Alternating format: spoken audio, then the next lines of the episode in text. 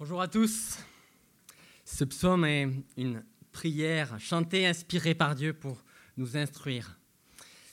Comme l'écrit Jean-Vincent Olindre, docteur en sciences politiques à Paris 2, la guerre fait partie de ces phénomènes qui accompagnent l'humanité depuis ses origines. Elle a fait et défait les empires, enrichi et ruiné les royaumes inspirer la structuration et la destruction des normes juridiques, morales et religieuses, et contribuer au développement des arts et des techniques, quelquefois pour le meilleur, mais trop souvent pour le pire. Il est sans doute, c'est un prof à Paris 2 qui le dit, c'est sans doute impossible de prouver que la nature humaine est intrinsèquement belliqueuse, mais il est difficile de nier que la guerre constitue un fait majeur dans l'histoire des sociétés. Aucun domaine de l'action humaine ne lui semble étranger. Elle peut ainsi être considérée comme un fait social, total. Elle touche toutes les dimensions, militaires, politiques, économiques, culturelles, morales. D'ailleurs, les enjeux géopolitiques, économiques et religieux déterminent le maintien ou non de certaines guerres, comme c'est le cas en Syrie. Ces conséquences touchent des civils, des hommes, des femmes, des enfants, comme vous, comme moi, qui n'ont rien demandé. Face à cette situation, l'homme de l'Occident se tourne souvent vers Dieu en lui posant cette question, mais si tu existes, pourquoi ça? Comment tu peux laisser faire ça? Ce matin, nous ne répondrons peut-être pas à cette question, mais nous ne répondons pas à cette question, car je crois que le psalmiste désire nous poser une autre question. D'ailleurs, pas si différente que celle-ci. Si le mal nous touche, et c'est sa question, si le mal nous touche, et si l'harmonie semble brisée entre les hommes et Dieu, l'homme aurait-il un problème à régler avec Dieu lui-même?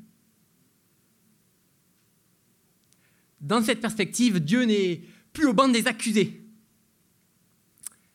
mais l'homme. Le psalmiste nous invite à une quête. Et dans cette quête, nous sommes ces aventuriers ces aventuriers dans laquelle il, souhaite nous y amener, ces aventuriers de l'harmonie perdue. Avant de disqualifier Dieu à cause du mal subi, il nous propose de tourner nos regards vers le mal commis. Et dans cette quête, nous essayerons de voir et de savoir, c'est la deuxième page de votre bulletin, les trois points du message, c'est de, de voir qui est le garant de cette harmonie, pourquoi notre quête d'harmonie est-elle nécessaire? Et avons-nous un espoir d'harmonie? Tous les hommes sont en quête d'harmonie, ce qui est d'ailleurs assez proche du bonheur. D'ailleurs, le français n'exclut pas, n'exclut plus la nécessité d'une harmonie spirituelle, qu'il rapproche volontiers de celle de son être intérieur. C'est pour cela qu'il s'intéresse à la spiritualité. D'ailleurs, même si beaucoup se, disent athées, non-croyants, peu d'entre eux diraient qu'ils n'ont pas besoin de spiritualité. Au contraire, dans un sondage d'envergure, en 2015, deux cinquièmes des Français déclarent s'intéresser à la spiritualité. D'ailleurs, c'est plutôt paradoxal, puisque la spiritualité concerne la vie de l'âme ou de l'esprit en opposition à la matière. Dans de tels domaines, la science et la preuve ne sont d'aucun secours. Un peu d'ailleurs comme avec Dieu. Ainsi, on peut dire que deux cinquièmes des Français ne sont pas loin de croire en Dieu et ne sont pas si agnostiques que ça. Mais quel est le contenu de leur spiritualité? Les psaumes, c'est de la spiritualité chantée. Euh, qu'est-ce que c'est la spiritualité de... Alors, dans une émission de France 2 sur Dieu d'avril 2018, Ariel Dombal, je ne sais pas si vous connaissez, je pense qu'elle est quand même euh, souvent sur les plateaux, actrice et chanteuse franco-américaine, épouse du philosophe juif athée Bernard-Henri Lévy, toujours un cocktail assez détonnant, décrit sa spiritualité et je trouve qu'elle décrit bien ce que beaucoup de, de gens pensent. Elle est catholique, elle se sent bien dans une église avec les murs élevés, elle porte une croix énorme à son cou qu'elle trouve signifiante. Elle aime la Vierge, figure aimante par excellence et douce, et inspiratrice des plus belles œuvres d'art. Elle se sent libre de faire le tri dans les convictions morales officielles de son Église. Elle a fait un film porno, elle se tient seulement à ses principes moraux qu'elle limite à la foi, l'espérance et l'amour. Sa foi est nourrie par le chant qui l'aide à prier. Quant à une définition de Dieu, c'est la conclusion de l'entretien et pour moi, elle est extraordinaire. Extraordinaire de désarroi, mais extraordinaire. Dieu est une sorte de principe.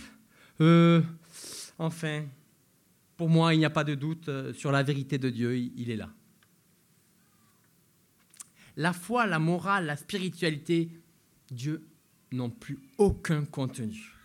Ils existent par eux-mêmes et c'est moi, en tant qu'individu, qui lui donne un contenu. Pourtant, quand tout va mal, et c'est la situation dans laquelle le peuple est en train de passer, le psalmiste agit bien différemment. La, spiritualité du psalmiste fait avant tout, appel au garant de l'harmonie. Or, pour le définir, il puise dans son souvenir. Et avant de, de demander, le psalmiste se souvient. Je pense que nous devrions limiter. Il se souvient que le garant de l'harmonie a déjà accordé sa faveur, verset 2. Les a déjà rétablis dans leur situation par le passé, verset 2, qu'il les a pardonnés, qu'il n'est plus en colère contre eux, verset 4. Non, Dieu pour le psalmiste n'est pas une force ou une présence dans un tout ou un concept philosophique que l'on pourrait postuler pour se faire du bien.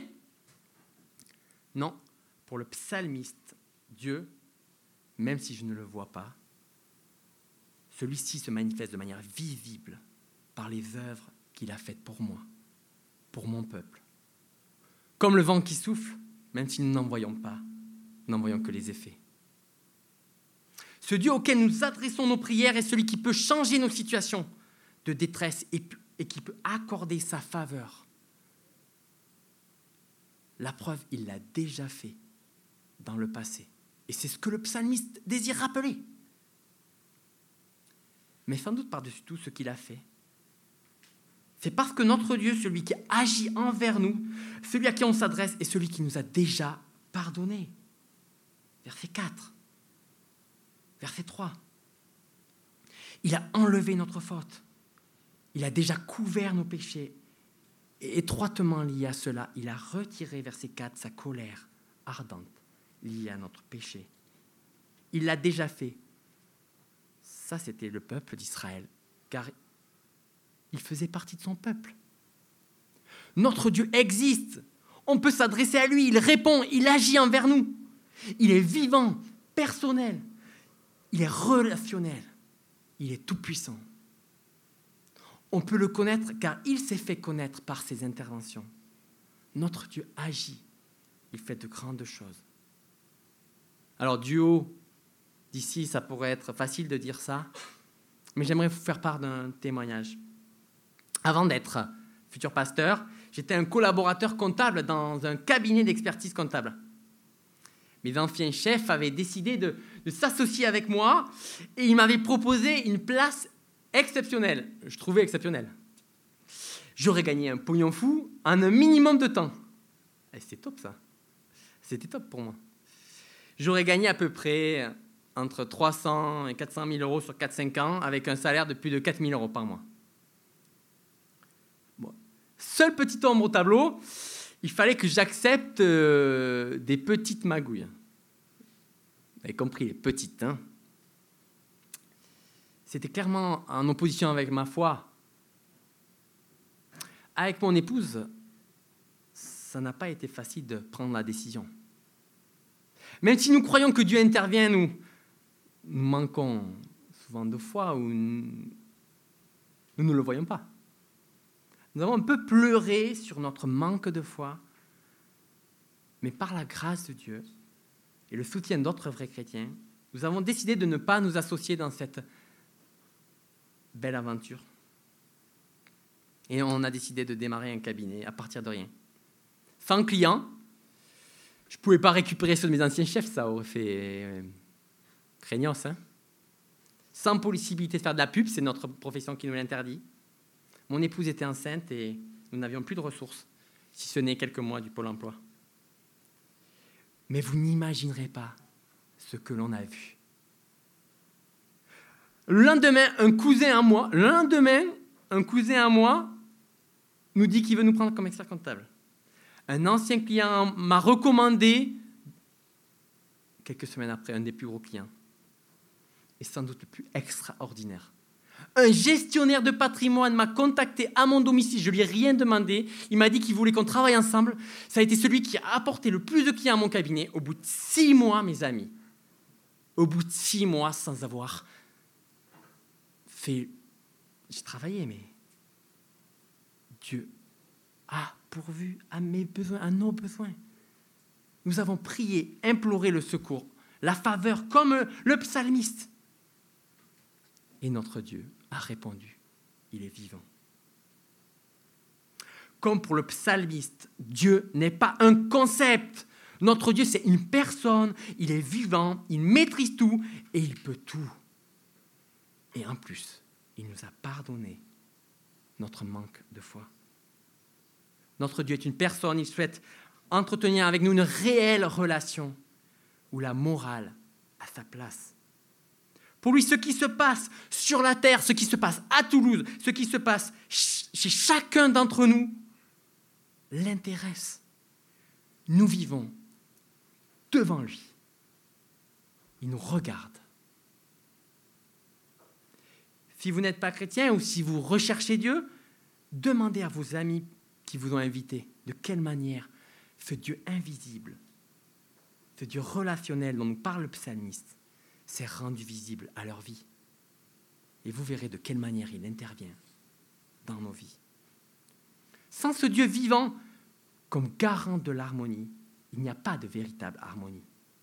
Ce n'est que l'opium pour éviter de voir la réalité en face. Ce n'est qu'une projection de notre besoin de quai d'harmonie. En gros, c'est vouloir Dieu sans Dieu. Mais le psalmiste aimerait, après se souvenir de l'intervention de Dieu, cela ne change pas de suite sa situation. Et essayons un peu de rendre compte à l'intériorité et à ce qu'il veut faire part au peuple. C'est vrai, Dieu est intervenu dans le passé, c'est vrai qu'il a fait des, des, choses extraordinaires quand on est sorti d'Égypte, lors de l'Exode et lors de l'entrée dans le pays promis, quand nous étions en guerre contre nos voisins et même après notre retour d'exil. Toutefois, on est toujours dans la panade. Vraiment, Dieu, sors-nous de la boue dans laquelle on s'est fourré. Je sais que tu es en colère contre nous. Et c'est justifié. Mais arrête avec ta colère. Fais-nous voir une autre facette de ta personne. Pas toujours ta colère, mais ton amour, ta délivrance.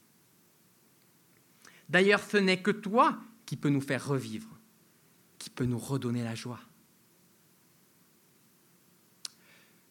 Le psalmiste qui a conscience que son Dieu est vivant comprend très bien d'où vient le problème. Il n'essaie pas de se trouver des subterfuges.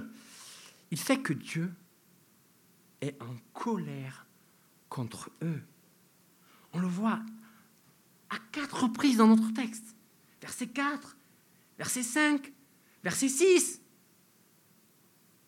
Il implore à trois reprises Dieu de détourner sa colère.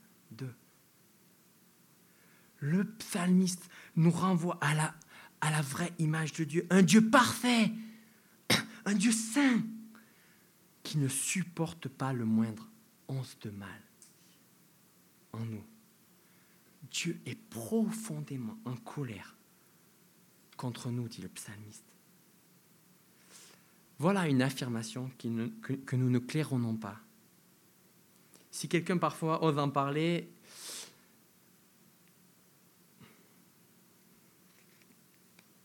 on est content, mais on est vite content que ça s'arrête. Ce sujet est tabou et les chrétiens ont souvent du mal avec. Pourtant, la Bible n'a pas de problème avec ça. Le jugement divin est un thème très populaire chez les écrivains bibliques. Mais alors pourquoi nous sommes gênés d'en parler? Est-ce que le mal viendrait de l'idée que la colère est d'une manière ou d'une autre indigne de Dieu? Et d'une certaine manière, et d'une certaine manière, on a raison. Car la colère de Dieu n'a rien à voir avec la colère humaine. Avec une perte de maîtrise de soi, une crise soudaine, un accès de mauvaise humeur. N'oublions pas que la colère de Dieu ne véhicule aucun côté négatif de celle qui concerne les humains. La colère de Dieu ne revêt jamais le caractère capricieux, permissif, irascible et moralement ignoble qui est souvent celui de mes colères. La colère dans la Bible et la colère de Dieu est une réaction saine et nécessaire face à ce qui est objectivement, moralement mauvais. Dieu ne se met en colère que lorsque les circonstances l'exigent. Il exige, il exige même chez les hommes de, de, de juste colère. Il en existe même, mais elles sont assez rares. Toutes les colères de Dieu, quant à elles, sont fondées. Mais j'aimerais vous poser une question. Si Dieu prenait autant de plaisir au mal, combien serait-il un bon Dieu? Si Dieu ne luttait pas contre le mal dans ce monde qui est le sien, serait-il moralement parfait? Ce que la Bible appelle la colère de Dieu est précisément cette réaction au mal qui fait nécessairement partie de sa perfection morale. Il ne s'agit pas de cruauté, mais c'est toujours la manifestation du juste jugement de Dieu sur le mal. Dieu est en colère contre le mal. Le problème avec cette colère, c'est qu'elle est ignorée. Pourtant, elle est la nécessité de l'harmonie. C'est bien dramatique car sans la prise de conscience de cette colère sur notre péché, le psalmiste est conscient qu'il ne pourra pas retrouver sa vie et la joie en Dieu. Beaucoup trop de gens imaginent Dieu comme un papa gâteau, un grand-père avec une longue barbe, qui donne des bonbons à ses enfants et qui sourit comme ça, vous savez, comme ça, et il est bien gentil. Dieu désire, il nous aime profondément. Mais il est en colère contre le mal et contre le péché, contre notre péché. Quand l'homme décide de mener sa propre vie sans Dieu, le plus dramatique, c'est qu'il choisit directement de se placer sous la colère de Dieu. Et Dieu ne fait que ratifier et confirmer son jugement qu'il a déjà prononcé sur lui-même. Avons-nous conscience que nous vivons devant Dieu?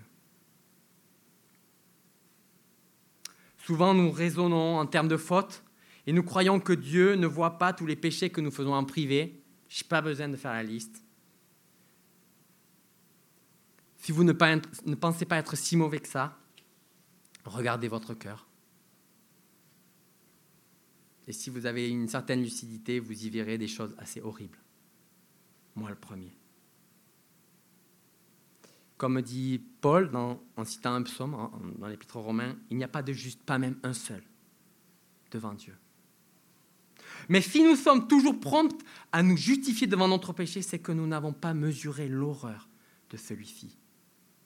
Et si nous avons autant de mal à comprendre que Dieu soit en colère contre le péché, c'est peut-être en partie parce que le péché, notre péché, ne provoque aucune colère en nous. Alors nous sommes surpris que Dieu puisse être en colère contre celui-ci. J'ai l'impression que beaucoup d'hommes et de femmes vivent sans trop se préoccuper de ce problème même si le sentiment de culpabilité, à la fois juste choquant retour du mal, vestige cette terreur est refoulé chez beaucoup d'entre nous. Voilà la spiritualité du psalmiste qu'il veut encourager, aussi étonnante que cela puisse paraître, une conscience de Dieu et une conscience de sa colère contre notre péché. Voilà pourquoi, voilà la nécessité de l'harmonie. Dieu est en colère contre le mal. Vous me direz, mais comment un tel Dieu je, mettrai ma confiance dans quelqu'un qui se met en colère? Pourtant, quand nous voyons l'injustice s'exercer contre nous, nous sommes les premiers à nous mettre en colère justement pour que la justice soit rendue et que justice soit faite. La colère est la juste affection devant le mal. Si vous n'êtes pas en colère devant le mal commis à vos enfants, nous sommes dans une situation pathologique. Mais le psalmiste ne s'arrête pas là.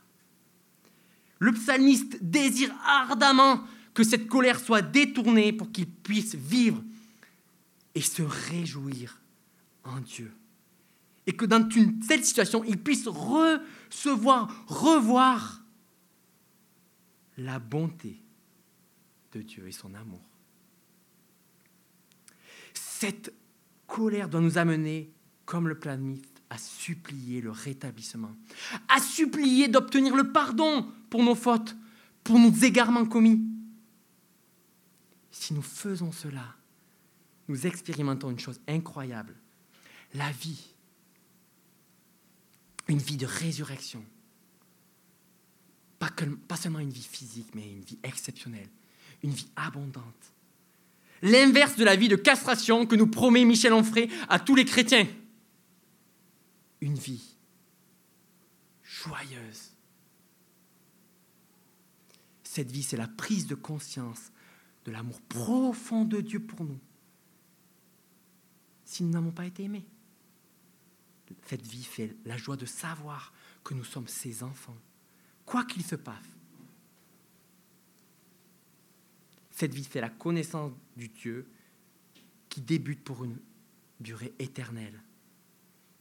Et, cette expérience, elle est là maintenant. Même si la mort nous touche, nous ne subirons plus la colère, mais nous vivrons avec le Dieu qui nous aime. Ainsi, même si les circonstances sont peut-être terribles dans notre vie, nous pourrons trouver une joie profonde en Dieu, une joie qui ne pourra jamais être détruite. Ainsi, la quête de l'harmonie par les humains n'est pas infondée, bien au contraire, elle est tout à fait justifiée. Par contre, elle doit nous pousser vers une prise de conscience que Dieu est en colère contre notre péché, que pour bénéficier de ce rétablissement, nous sommes convoqués à lui demander pardon. Alors, un avenir nous est ouvert, une espérance, et c'est le troisième point du message en face de ce soupir du psalmiste envers Dieu, le psalmiste n'hésite pas à se poser et à s'exhorter lui-même, à écouter ce que Dieu a à dire. J'écouterai ce que dit Dieu, l'Éternel. Et de cette écoute jaillit la prise de conscience que le Seigneur, de ce que le Seigneur veut véritablement pour son peuple. Ce n'est pas la colère, mais cette parole de Dieu pour son peuple pour nous, elle est merveilleuse. Ce n'est pas la colère, mais c'est le bonheur, la paix. Pour ceux qui sont à lui, pour ceux qui, le suivent et se détournent de leur stupidité, nous dit le texte. Oui, son salut, sa gloire, sa présence, la rencontre de l'amour, de la vérité, la justice sont promis pour un avenir. En bref, le Seigneur veut les combler de bonheur. Dieu promet le don du bonheur, alors pour ce temps, la justice, l'amour, la vérité seront en totale harmonie. Nous pouvons espérer qu'un jour, cette harmonie sera établie par Dieu. Mais quand le désespoir pourrait nous envahir, que le doute surtout pourrait nous amener à reconsidérer notre place sur la terre, le psalmiste nous invite à croire qu'un jour, un jour pour lui, dans l'avenir, sera, l'harmonie sera totalement établie par Dieu. Même si aujourd'hui il apparaît difficile pour nos contemporains de vivre sans idéal, sans but transcendant, une telle perspective d'ailleurs et sans doute explique les causes de suicide. Mais est-ce une fatalité Je ne le crois pas. Nous avons besoin d'espoir, comme le dit ce dicton, l'espoir fait vivre. Mais comment nourrir l'espoir quand l'enfant tant espéré ne vient pas? Quand notre conjoint est malade, quand notre société ne marche pas si bien qu'on aurait pu espérer, quand notre travail ne nous épanouit pas si parfaitement qu'on l'aimerait, ou qui ne donne pas assez de salaire, quand certains proches nous ont trahis, quand nous avons perdu un être cher, l'espoir nous semble bien difficile à faire revivre, à faire renaître. Pourtant, le psalmiste ne nous demande pas de créer un espoir factice, comme tous les fans de Johnny qui croient le voir dans les étoiles pour se réconforter. Il nous présente une image grandiose de l'harmonie à laquelle nous pouvons espérer.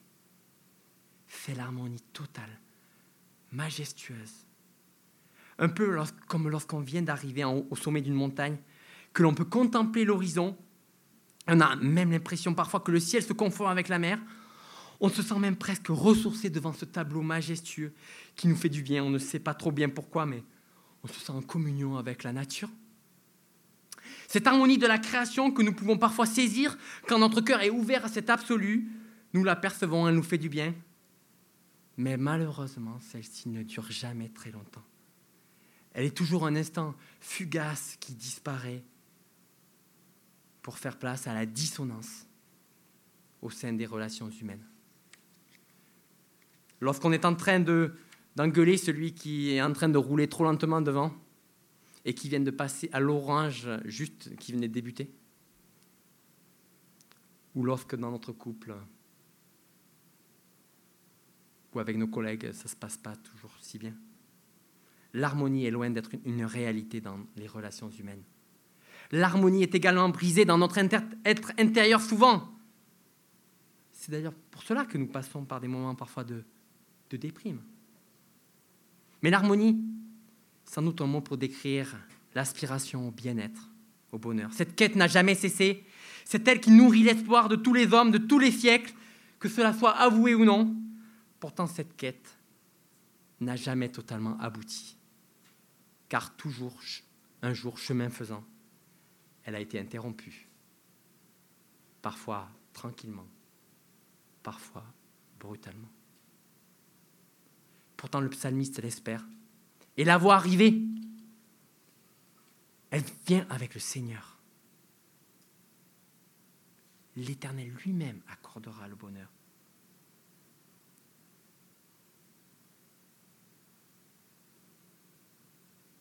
L'harmonie tant espérée par le psalmiste a atteint le peuple d'Israël. Des témoins ont rendu ce témoignage que la grâce et la vérité sont venues par Jésus-Christ. Les mêmes mots que nous avons versé, verset 11, la bonté, la fidélité, la grâce et la vérité.